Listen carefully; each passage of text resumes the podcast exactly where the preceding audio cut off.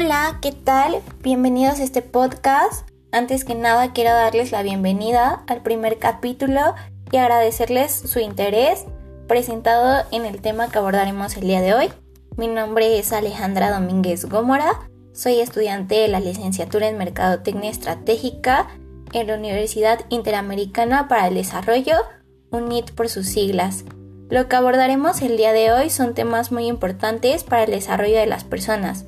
El primer tema es la voluntad. Esta es definida como la capacidad que tenemos los humanos como seres racionales para actuar de cierta forma y plantear nuestras acciones, sin influencia de personas o factores externos. Gracias a la voluntad somos libres, pues aunque en ocasiones tengamos situación de decisiones limitadas, como en el caso de un asalto, cuando el asaltante condiciona tu vida en lugar de tus pertenencias, tienes la voluntad limitada, pues solo son dos opciones, pero siempre tendrás la libertad de elección al salvar tu vida y dejar tus pertenencias. Otro caso en el que podemos ejemplificar de una manera muy específica la función de la voluntad es cuando una persona con problemas de sobrepeso tiene que hacer algo para disminuir su peso, y entonces va al nutriólogo y le dan su dieta, después va al gimnasio y paga su membresía. Y al final, el primer día de dieta lo hace de una manera espectacular, lo cumple al, pie de la letra. Pero al segundo comienza a fallar y se cumple su antojo de un pastel de chocolate. Y así se la lleva, cumpliendo antojos e interrumpiendo la dieta día a día. Y no se diga del gimnasio, no fue a una sola clase. Y ahí es donde confundimos y decimos, le faltó fuerza de voluntad.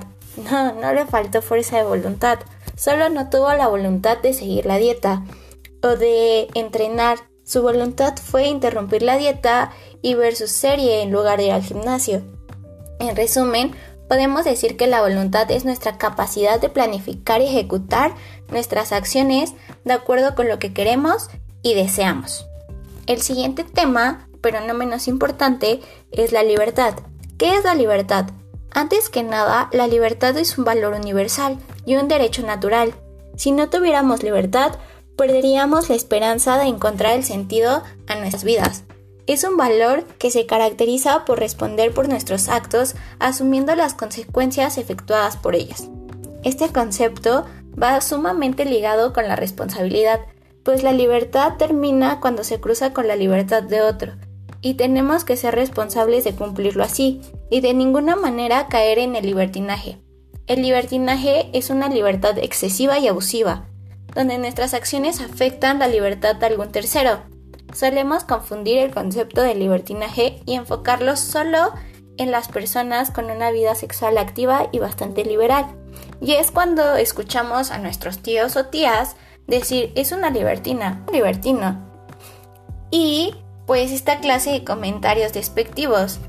Un claro ejemplo de libertinaje es cuando un grupo de personas realizan una protesta o manifestación y se les ocurre cerrar las calles y entrar a romper o robar un negocio de paso, ya sea una tiendita de la esquina, un oxo o cualquier tienda de autoservicio.